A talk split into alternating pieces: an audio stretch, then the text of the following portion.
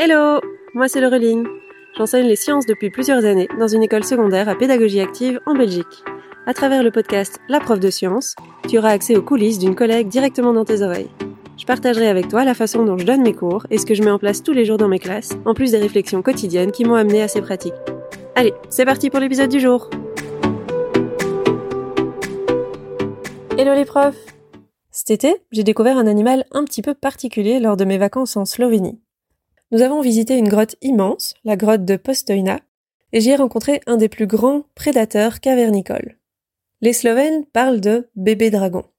Les biologistes, eux, l'appellent le proté-anguillard, ou encore l'olme, ou bien le salamandre des grottes. On le surnomme également le poisson humain, à cause de sa peau qui ressemble à celle des humains. C'est un symbole important en Slovénie, qui a même servi d'inspiration pour créer Mini Draco et ses évolutions. Et là, je t'ai peut-être perdu si tu fais pas du tout partie de la génération qui a joué à Pokémon. Mais si tu vois de quoi je parle, alors tu peux t'imaginer le look de ces bébés dragons.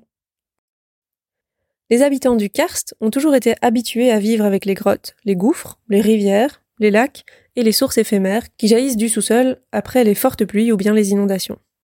Mais lorsque ces forts courants ont déposé un jour à la surface d'étranges poissons à la peau pâle, au corps long, à la queue longue et avec quatre pattes, ce fut quelque chose d'un peu exceptionnel. Étant donné que les habitants des environs croyaient en l'existence d'un effrayant dragon qui vivrait dans la grotte de Postojna, ils en ont conclu que ces êtres étranges étaient les bébés de ce dragon. D'où le nom de bébé dragon. Mais les histoires à propos des bébés dragons n'ont pas uniquement suscité l'intérêt des locaux, mais également celui des scientifiques. Au XVIIIe siècle, les biologistes ont concouru entre eux et se sont presque battus pour être le premier à présenter la nouvelle espèce animale de la grotte de Postojna. Et c'est Giovanni Antonio Scopoli qui a été le premier à avoir des spécimens vivants de ces êtres peu communs. Et en 1768, les bébés dragons ont reçu leur première description scientifique et un nom latin, le Proteus anguinus.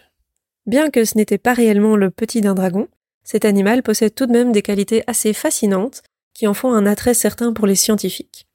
Ils peuvent par exemple vivre plus d'un siècle, rester sans manger pendant plusieurs années, ils ont des capacités de régénération incroyables et restent jeunes toute leur vie. Voyons voir ce que nous savons aujourd'hui sur cet étrange animal. Ce petit animal complètement rose, mais rose très pâle, ressemble de loin à un petit serpent qui ferait 20 à 30 cm de long. Mais quand on s'approche, on constate qu'il a des petites pattes. Au bout de ces petites pattes, on voit trois doigts à l'avant et deux doigts à l'arrière. Sa couleur rose pâle lui vient d'un pigment particulier, la riboflavine, qui se trouve dans sa peau. Mais la peau est tellement fine que l'on peut apercevoir certains de ses organes en transparence. Comme il vit uniquement dans des grottes, où l'absence de lumière est totale, il n'a pas besoin d'avoir une peau qui serait de couleur foncée pour le protéger du soleil. Il est cependant capable de produire de la mélanine si jamais il est exposé à la lumière, et donc les protés qui vivraient à la lumière dans un aquarium ou en dehors d'une grotte deviennent progressivement noirs à cause de cette production de mélanine. La tête du proté, qui est tout aussi étrange que le reste de son corps, comporte des narines qui sont presque invisibles et des yeux complètement atrophiés. En effet, il n'a pas besoin d'yeux dans son environnement vu qu'il fait totalement noir. La seule caractéristique visible sont ce qui ressemble à des espèces d'oreilles, mais qui en fait sont pas des oreilles mais des branchies externes qui permettent aux protés de respirer. C'est aussi la seule partie qui est vraiment colorée, car elles sont pleines de sang enrichi en oxygène et donc elles sont bien rouges.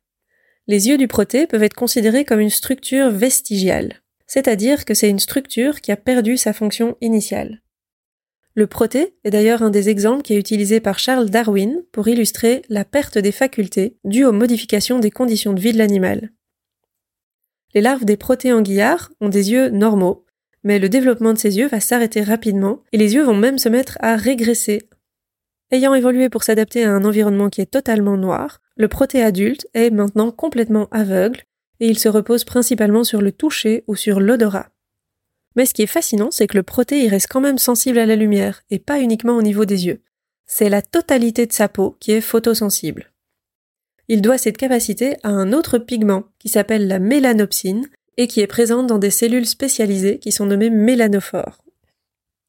Les poissons humains peuvent également détecter de très très faibles concentrations de composés organiques qui seraient présents dans l'eau grâce à un odorat très développé et a des récepteurs chimiques qui sont situés près de ses branchies.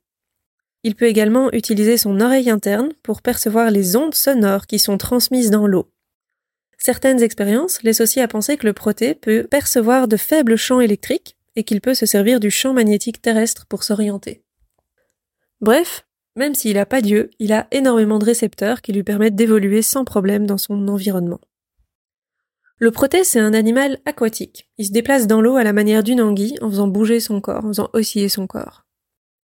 C'est le plus grand prédateur des fonds souterrains. Il se nourrit de petits crabes ou d'insectes qu'il trouve dans les grottes. Mais la nourriture est pas très abondante dans les grottes. Et du coup, pour arriver à survivre, il est capable de se passer de nourriture pendant de longues périodes. En cas de grande disette, on a vu que certains protés peuvent survivre sans nourriture jusqu'à 12 années consécutives. Et il peut même rester presque totalement immobile pendant plusieurs années. Au niveau de la reproduction du proté, une femelle peut se reproduire à partir de 15 ans environ. Elle peut alors pondre des œufs, en moyenne tous les 7 ans, et les œufs vont mettre 4 mois à se développer.